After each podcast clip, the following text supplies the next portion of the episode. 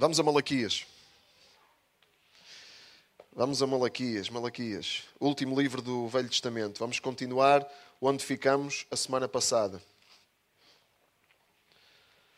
Vamos continuar onde ficamos a semana passada.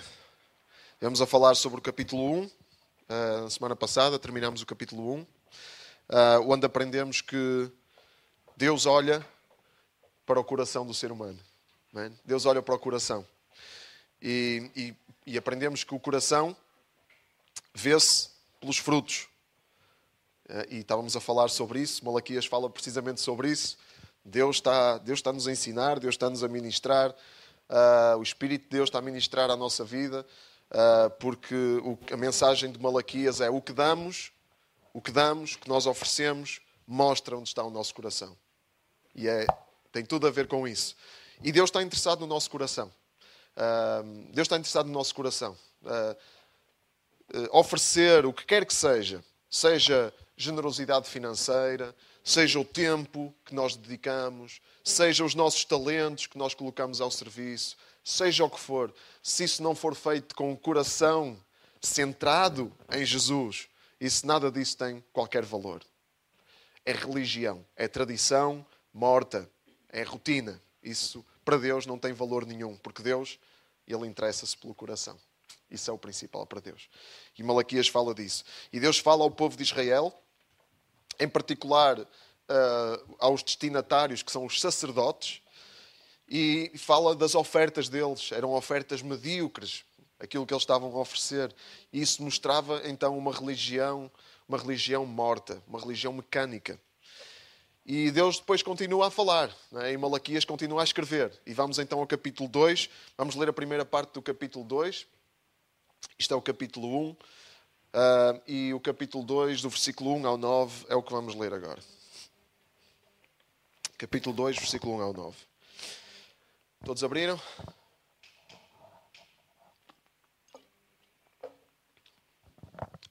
São estas as ordens que agora vos dou, ó sacerdotes.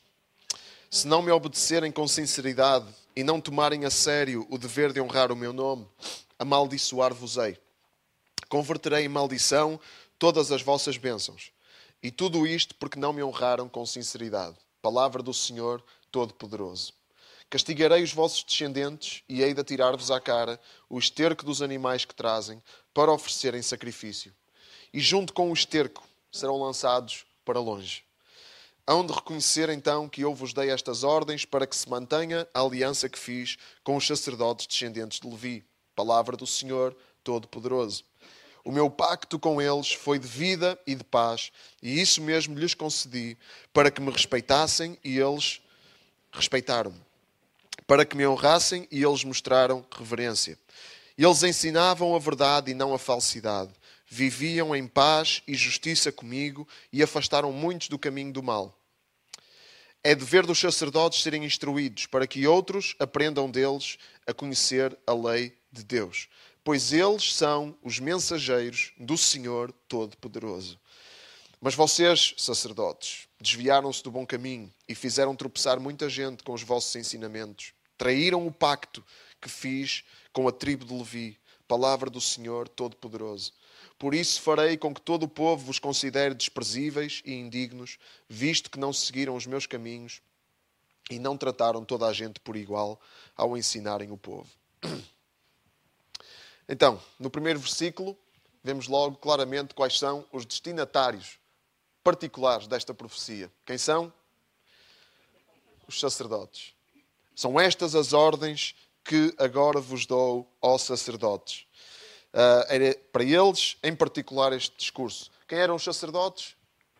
Guias do povo, representantes de Deus, encarregados de servir a Deus no templo, em todo o tempo, era este o ministério deles, era esta a responsabilidade deles, e por terem esta tarefa, por serem, terem sido separados para isto, para o serviço a Deus, uh, tinham mais responsabilidade, eram chamados à responsabilidade. Uh, a quem muito é dado, muito também é exigido. E, e quanto mais nos é dado, mais responsabilidade nós temos. E essa é, que essa é a questão com os sacerdotes, é a questão de Deus com os sacerdotes. Uh, quando estamos a ler uh, aqui uma profecia que veio uh, depois de um tempo de grande felicidade para o povo de Israel. O povo de Israel, depois de ter estado 70 anos no exílio na Babilónia, teve a oportunidade, quando o Império Babilónico caiu e veio o Império Persa, teve a oportunidade de voltar à sua terra Teve a oportunidade de reconstruir a cidade que tinha sido destruída, a cidade de Jerusalém. Teve a oportunidade de reconstruir o templo que tinha sido destruído. Teve a oportunidade de reconstruir as muralhas da cidade para defender a cidade. Uma bênção enorme. Isto deu origem a uma a confiança, a uma fé renovada. Houve um avivamento em Jerusalém. Lemos isso no livro do profeta, uh, do profeta não, ele era sacerdote, Esdras Esdras, no livro de Esdras, quando ele fala sobre. Uh, quando, quando Esdras uh, fala ao povo e chama o povo à santidade e diz: É agora, agora que estamos neste tempo maravilhoso que Deus nos concedeu, vamos, vamos, vamos manter-nos neste caminho. Não vamos voltar a pecar como os nossos antepassados, que depois tiveram consequências trágicas. A, a cidade foi destruída por causa disso. Isto aqui está com ruído, que eu acho melhor trocar, não é?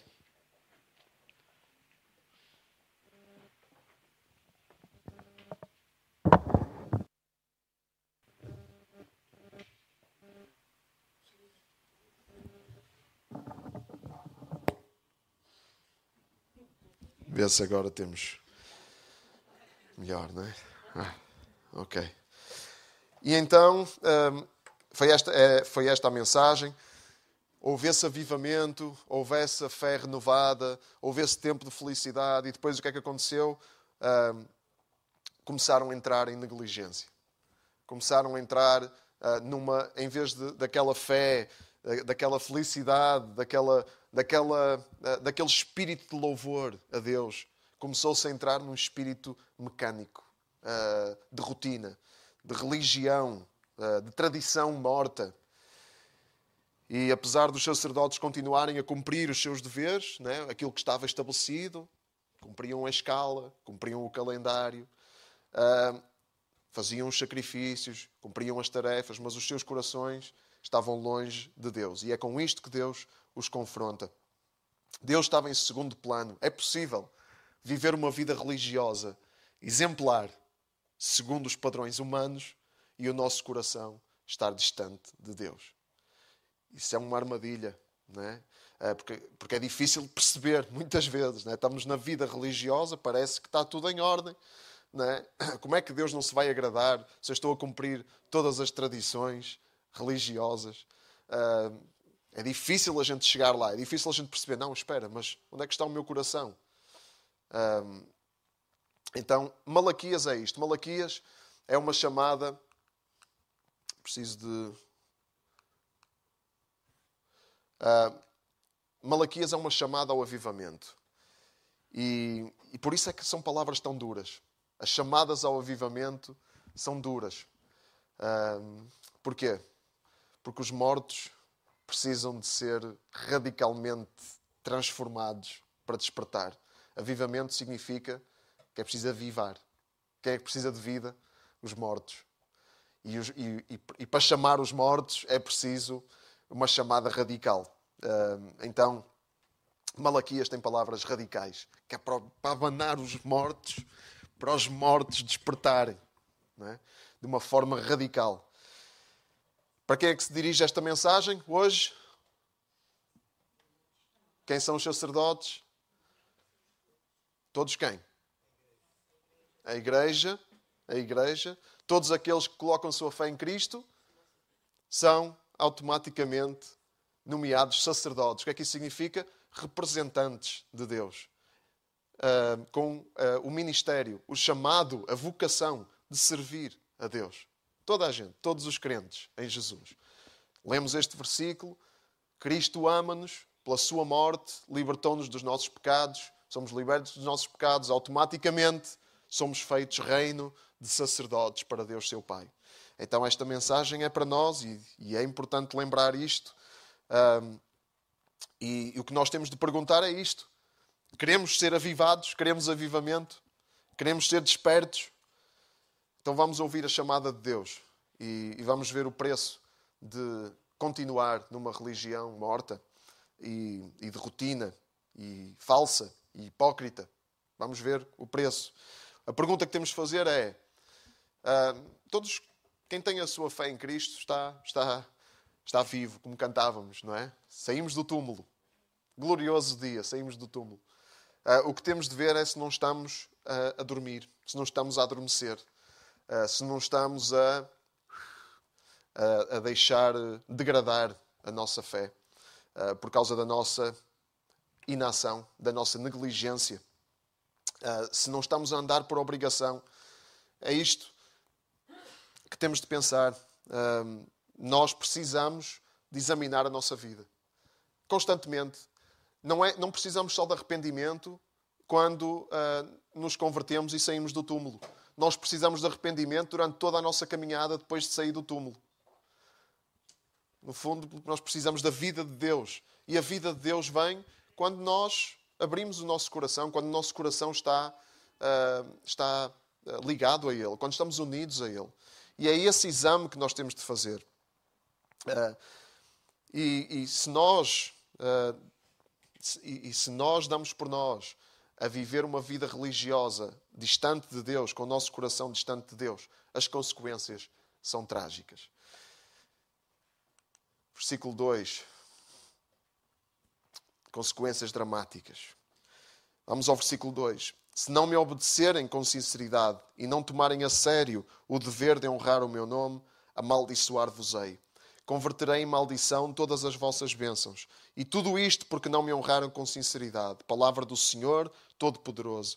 Castigarei os vossos descendentes e hei de atirar reparem na poesia aqui, hei de atirar-vos à cara o esterco dos animais que trazem para oferecer em sacrifício, e junto com o esterco serão lançados para longe. Uma poesia inspiradora, não é? É? E, e não vamos esquecer que isto diz aqui palavra do Senhor Todo-Poderoso. É Deus a falar. O preço de não honrar Deus é alto.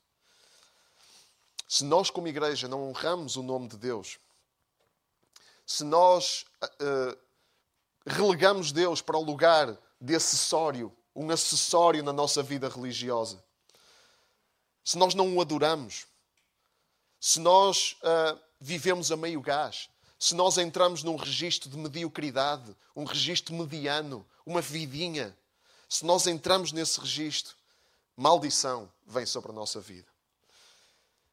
Se calhar estamos a pensar, ah,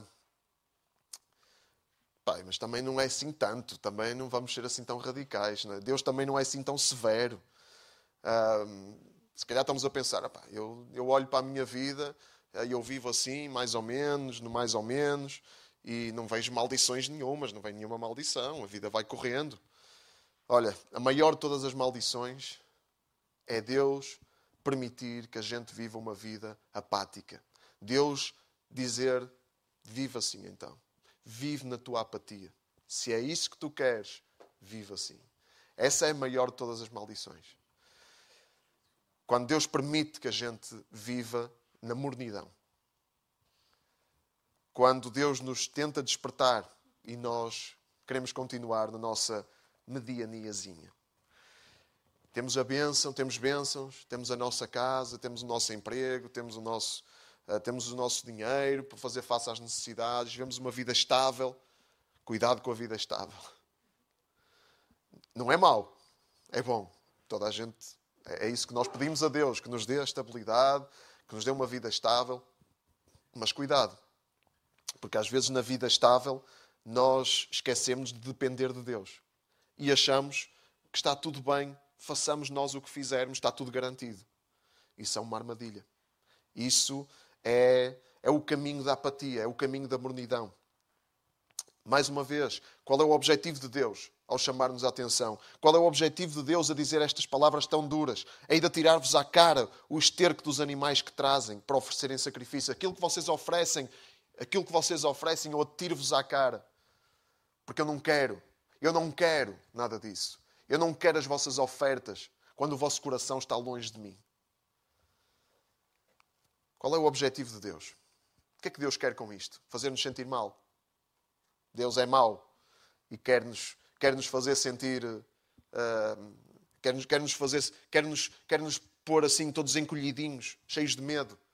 Não é esse o objetivo de Deus. O objetivo de Deus é trazer-nos de volta para uma união profunda e perfeita com Ele. É trazer-nos de volta uma união de aliança, que é o que lemos no capítulo no versículo 4. Porque ele, ele quer manter a aliança que fez. Aqui fala da aliança que ele fez com os sacerdotes descendentes de Levi, porque a tribo de Levi, de Israel, foi a tribo separada para a função sacerdotal. Era uma tribo, esta tribo nem teve terra. A terra deles era, era o Senhor. A porção deles era o Senhor. Deus separou esta, esta tribo para o serviço a Ele. E esta tribo é, um, é uma sombra da igreja. Um povo que Deus separa para exclusiv, exclusivamente para Ele, para o servir. E, e é esse o pacto, foi esse o pacto que Deus fez. O meu pacto, diz no versículo 5, foi de vida e paz. E isso mesmo lhes concedi, para que me respeitassem e eles respeitaram, para que me honrassem e eles mostraram reverência. Então Deus fez um pacto com os sacerdotes, vida e paz, em troca de adoração. É só isso que Deus quer. Adoração. Deus quer adoração. Deus fez esse pacto com os sacerdotes de Israel. Deus faz esse pacto conosco. Mas é um pacto de sangue que Deus faz conosco. Não é com sangue de animais. Lemos isto na ceia de Jesus. Do mesmo modo, depois da ceia, Jesus pegou no cálice e disse: Este cálice é a nova aliança de Deus, confirmada com o meu sangue, derramado para vosso benefício. Podemos dizer obrigado pelo sangue na cruz? Como cantávamos? Obrigado pelo sangue na cruz, porque o sangue é o selo do pacto de Deus, da aliança de Deus conosco para nosso benefício. Jesus derramou o seu sangue para que nós pudéssemos ter esta aliança eterna com Deus. É um casamento. É um casamento. É um compromisso para a eternidade. Então, a nossa, onde é que está a nossa vida e a nossa paz? Deus oferece-nos vida e paz. Vida eterna, vida abundante, paz sobrenatural, paz com Deus, paz para sempre. Se nós o quê? se nós entregarmos a nossa vida a Jesus e se nós o adorarmos. Porque Deus procura o quê? Deus procura verdadeiros adoradores. João 4:23 Está a chegar a hora e é agora mesmo em que aquele que adora ao Pai o há de adorar em espírito e em verdade. São estes os adoradores que Deus procura, que o Pai procura. Então, adoradores, é isso que Deus quer. É simples. E quando nós somos adoradores, verdadeiros adoradores, então a nossa vida muda.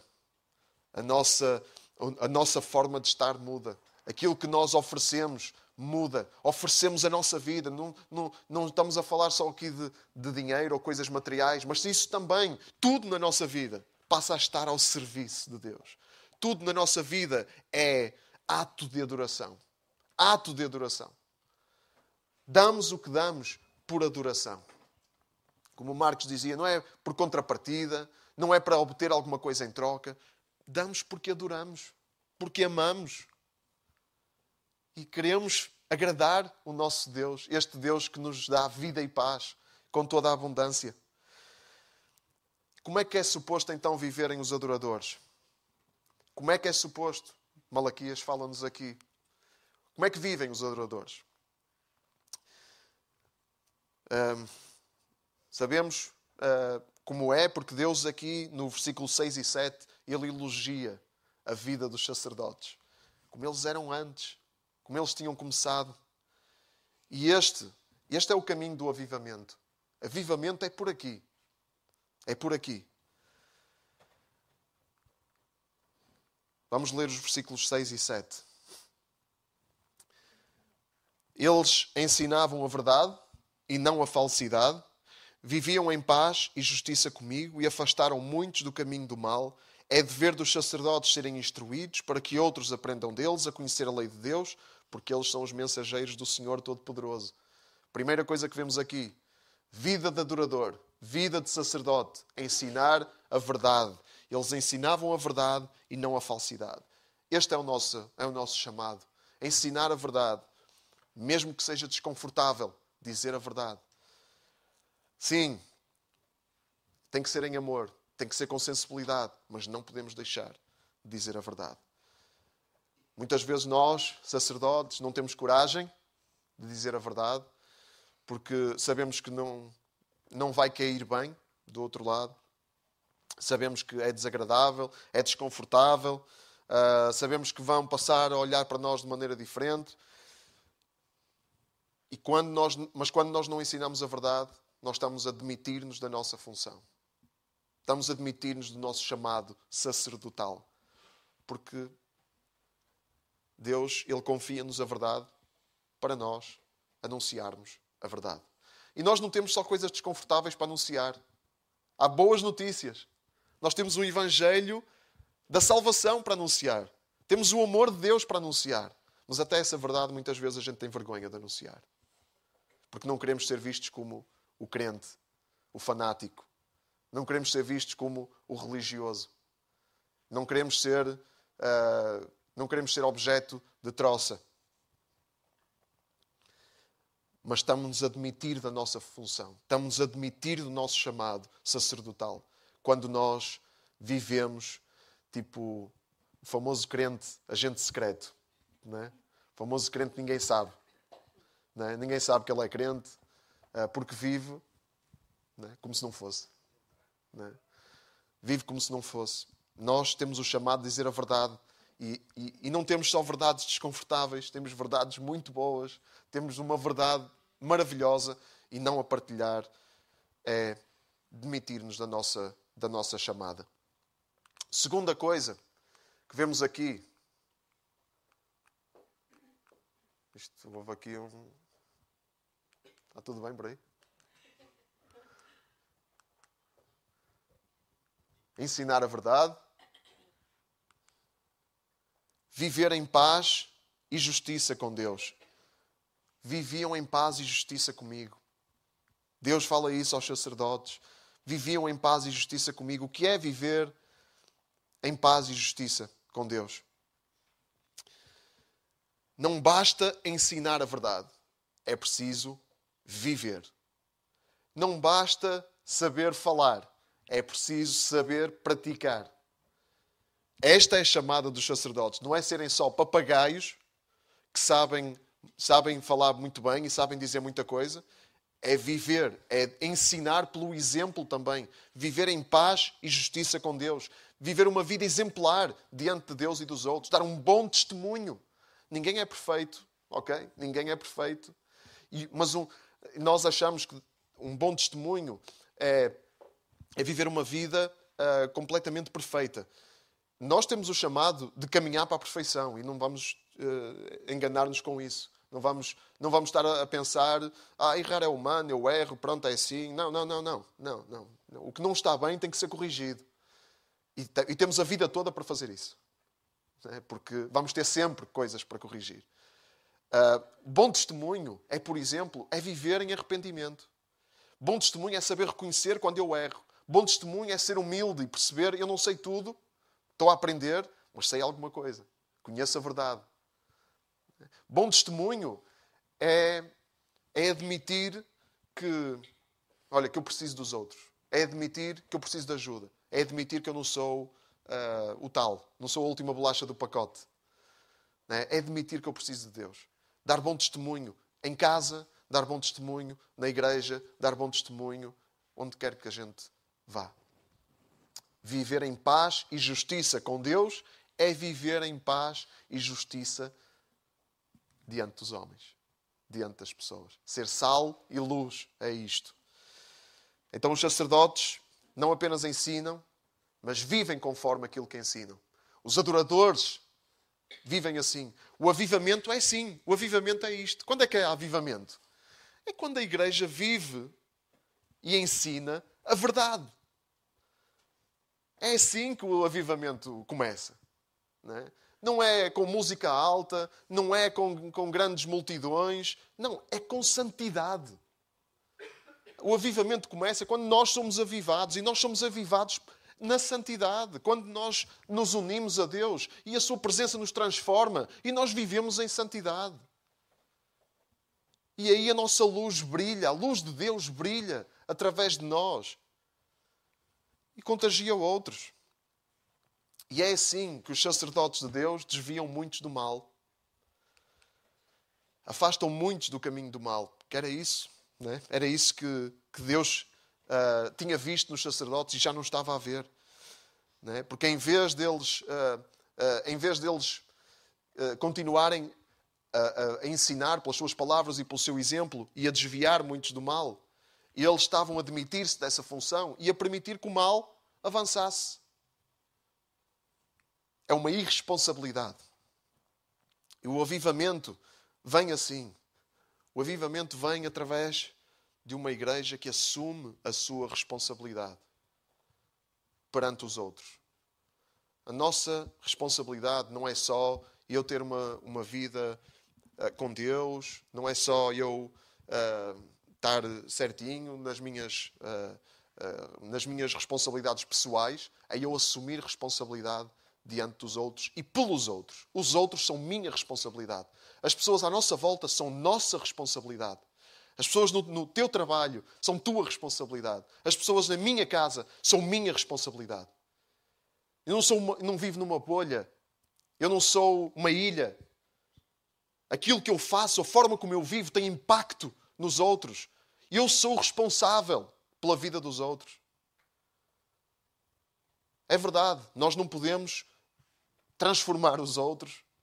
E muitas vezes nós vivemos, uh, temos, temos, vivemos em temor de Deus, vivemos em adoração. E parece que não, isso não produz nada. Mas, mas Deus sabe. Deus está a trabalhar. Deus está a trabalhar através, do, através da, da, nossa conduta. Deus está a trabalhar através daquilo que semeamos. Deus está a trabalhar através uh, da nossa atitude. Deus está a trabalhar. Nós não vemos, mas Deus está a trabalhar. E nós não, não podemos pensar que não é nossa responsabilidade. É nossa responsabilidade. As pessoas à nossa volta são nossa responsabilidade. Temos o dever de afastar do caminho do mal. Se, uh, Adoradores, como é que vivem adoradores? Têm o dever de ser instruídos.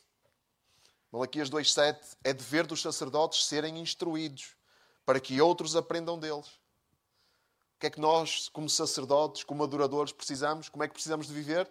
A ser instruídos. Precisamos de aprender. Para já precisamos ter corações ensináveis, dispostos a aprender. Não achar que já sabemos tudo, não achar que está tudo, não, temos tudo resolvido. Temos tudo resolvido. Não tenho dúvida nenhuma. Já sei tudo, já conheço tudo. Nunca, ninguém, só, só Jesus é que pode dizer isso. Ninguém pode dizer isso. Nenhum de nós pode dizer isso. Nós precisamos de aprender. E para aprendermos, nós temos que reconhecer que precisamos de aprender. Então precisamos de ter esse coração, de ver, de serem instruídos. Nós precisamos de nos colocar numa posição de aprendizes, eternos aprendizes, sempre a aprender sempre com coisas que não estamos a ver. Há sempre coisas que nós não estamos a ver. Há sempre coisas que nos escapam. E nós precisamos de ter este coração. Só assim nós podemos ensinar outros. Só tendo disposição para aprender é que nós podemos ensinar outros. Vamos estar também a dar o exemplo, uh, vamos estar também a dar o exemplo uh, da postura correta diante de Deus, uma postura humilde que quer aprender. Se queremos que os outros aprendam de nós, nós temos de ter essa postura para ser modelo para outros. Não é? Senão, se nós temos a postura de que sabemos tudo, não podemos estar à espera que os outros tenham uma postura diferente da nossa. Isto, em isto é muito, muito importante, em particular, por exemplo, para os filhos, na educação dos filhos.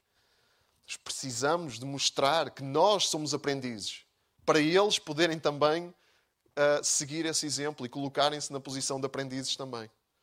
Porque senão eles vão, vão nos copiar. É? Um, e, e, e, este versículo, o versículo 7, é, tem aqui algo, tem aqui uma pérola para nós, uma pérola para nós. O que é que diz? É dever dos sacerdotes serem instruídos para que outros aprendam deles a conhecer a lei de Deus, pois são os mensageiros do Senhor Todo-Poderoso.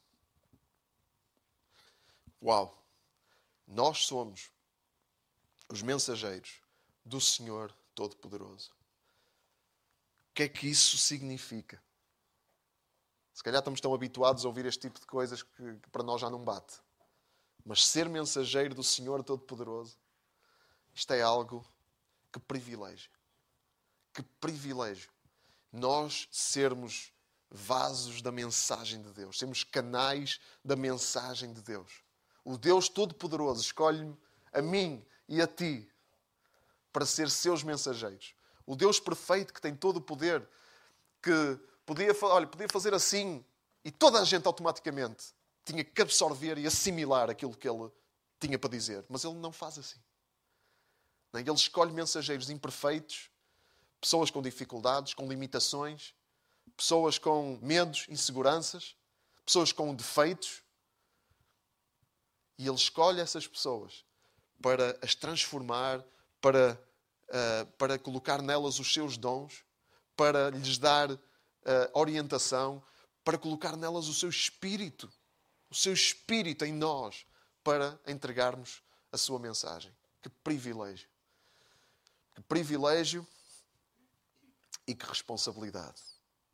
Nós, os mensageiros do Senhor Todo-Poderoso. Então vamos ter essa, uh, vamos ter essa essa, essa abordagem, né? quando, agora quando sairmos daqui daqui a pouco, né? formos para as nossas casas, uh, formos depois amanhã começar a nossa semana, cada um no seu contexto, vamos pensar, eu sou mensageiro do Senhor Todo-Poderoso. Se não levas mais nada desta mensagem, leva isto. Eu sou mensageiro do Senhor Todo-Poderoso. Que mensagem é que eu estou a mostrar com o meu comportamento que mensagem é que eu estou a entregar com as minhas palavras? Vamos, vamos assim. Uh, nós somos mensageiros e cuidado, cuidado, uh, porque os sacerdotes de Israel também eram e depois levaram com esta profecia. Levaram assim uma chapada profética. Né? Tinham começado bem. Cuidado, cuidado para nós não seguirmos o mesmo trajeto, para não seguirmos o mesmo trajeto dos sacerdotes de Israel. No versículo 8 diz: Vocês, sacerdotes, desviaram-se do bom caminho, fizeram tropeçar muita gente com os vossos ensinamentos, traíram o pacto que fiz com a tribo de Levi, palavra do Senhor Todo-Poderoso. É muito triste, não é? Quando nós uh, começamos bem e depois nos desviamos do propósito de Deus e, e falhamos o objetivo, falhamos o alvo. E é muito triste acabar mal. É? Nós temos tantos exemplos na Bíblia de pessoas que começaram bem e acabaram mal. É? E, e, como é que nós nos lembramos delas? Como é que nós nos lembramos, por exemplo, de Saul, do rei Saul? Lembramos-nos que ele começou bem? Não.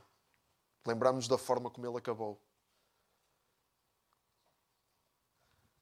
Não é? Uh, como é que. Bem, eu não sei. Não sei como é que ele começou. Salomão, Salomão também. Eu ia falar de Judas, mas acho que não. Não sei. Não sei se ele alguma vez começou bem. É uma boa questão. Uh, mas a verdade é esta. Nós lembramos-nos do fim. É o fim que fica. Não é? é o fim que fica. Nós podemos, podemos. Pode ser injusto, até pode ser injusto, mas é a realidade. É realidade. É o que fica para as pessoas. Podemos, ter, podemos construir muita coisa, podemos ter, podemos ter, podemos, podemos ter feito muitas coisas boas, mas a partir do momento em que nós caímos a pique, isso é que fica. Deus não se esquece das coisas boas, Deus não se esquece, e lemos isso na palavra também. Deus não se esquece do bem que foi feito, mas a nossa reputação fica assim e, e Deus uh, e aquilo que nós fizemos de bom não não serve de abono para nós nos desviarmos e cairmos. Uh, além do mais, que é grave, porque quando nós caímos, outros caem conosco. Vamos nos lembrar que aquilo que nós, a forma como nós vivemos, tem impacto nas pessoas que estão à nossa volta. É? Se nós construímos outros, nós estamos a edificar a vida de outros. Se nós nos destruímos, nós estamos a destruir também a vida de outros. Estamos a provocar destruição à nossa volta, porque nós não somos ilhas. Então, isto não, não tem a ver só com as consequências para mim. Tem a ver com aquilo que hum, eu provoco. Tem a ver com aquilo que eu provoco à minha volta. E quando os sacerdotes acabam mal, é esse o testemunho que fica. E então, hum, Deus, e é o que depois diz aqui no versículo 9: Farei, diz Deus, com que todo o povo vos considere desprezíveis e indignos, visto que não seguiram os meus caminhos e não trataram toda a gente por igual ao ensinarem o povo. É trágico, não é? Trágico. Isto é um aviso para nós. É? Malaquias é uma chamada ao avivamento. Não é uma, não é uma chamada à depressão. Não é para ficarmos, ai, não é para ficarmos esmagados pelo peso da responsabilidade, não é para ficarmos tristes porque, uh, porque nós, se calhar, uh, estamos num caminho de destruição. É para nós despertarmos é para nós uh, mudarmos, é para nós nos arrependermos, é para a vida, não é para a morte. Só há um caminho para seguir e esse caminho é Cristo. Não importa, não importa o que é, não importa como é que nós chegamos até aqui, importa agora o que é que vamos fazer daqui para a frente. E Deus tinha esta mensagem em Malaquias. Deus não estava a escrever isto só para, para fazer os sacerdotes sentirem-se mal. Ele estava a fazer isto para eles mudarem e voltarem ao pacto, voltarem à aliança, voltarem à união profunda e, e perfeita com Deus. E é isso que Deus tem para nós hoje, é isso que Deus tem para nos dizer hoje também. Não importa como é que chegamos até aqui, importa o que é que vamos fazer daqui para a frente. E Cristo é o caminho. Não há mais nenhum caminho, é Cristo. Então, como é que nós vamos estar à altura desta responsabilidade? Cristo. Não somos nós, não é a nossa capacidade, não é a nossa determinação, não é a nossa força de vontade. Não é prometer a mim mesmo, eu não vou. Não, eu prometo a mim mesmo, a partir de hoje eu. Não, agora vai ser mesmo, agora é que vai ser. Não é esse o espírito. É um coração quebrantado que se derrama diante de Cristo e diz: Filho de Davi, tem misericórdia de mim. Eu estou cego, mas eu quero ver. Eu estou perdido, mas eu quero ser encontrado. Eu estou no mau caminho, mas eu quero voltar ao caminho da vida. E é, e é este caminho que está diante de nós. É este caminho que Deus coloca diante de nós. Ninguém vem ao Pai senão por Cristo. Não vale a pena tentar outros caminhos. Não vale a pena tentar o caminho da força de vontade, o caminho da religião, o caminho da, da determinação, o caminho das estratégias humanas, das filosofias humanas. Não, não vale a pena. Só há um caminho, esse caminho é Cristo. Então, se queremos ir na direção certa, é Ele que nós temos de seguir. Nesse caminho, é o caminho da verdade, é o caminho da vida, é Cristo. Amém? Nele temos tudo, tudo o que nós precisamos. E é a Ele que nós temos de recorrer. Amém?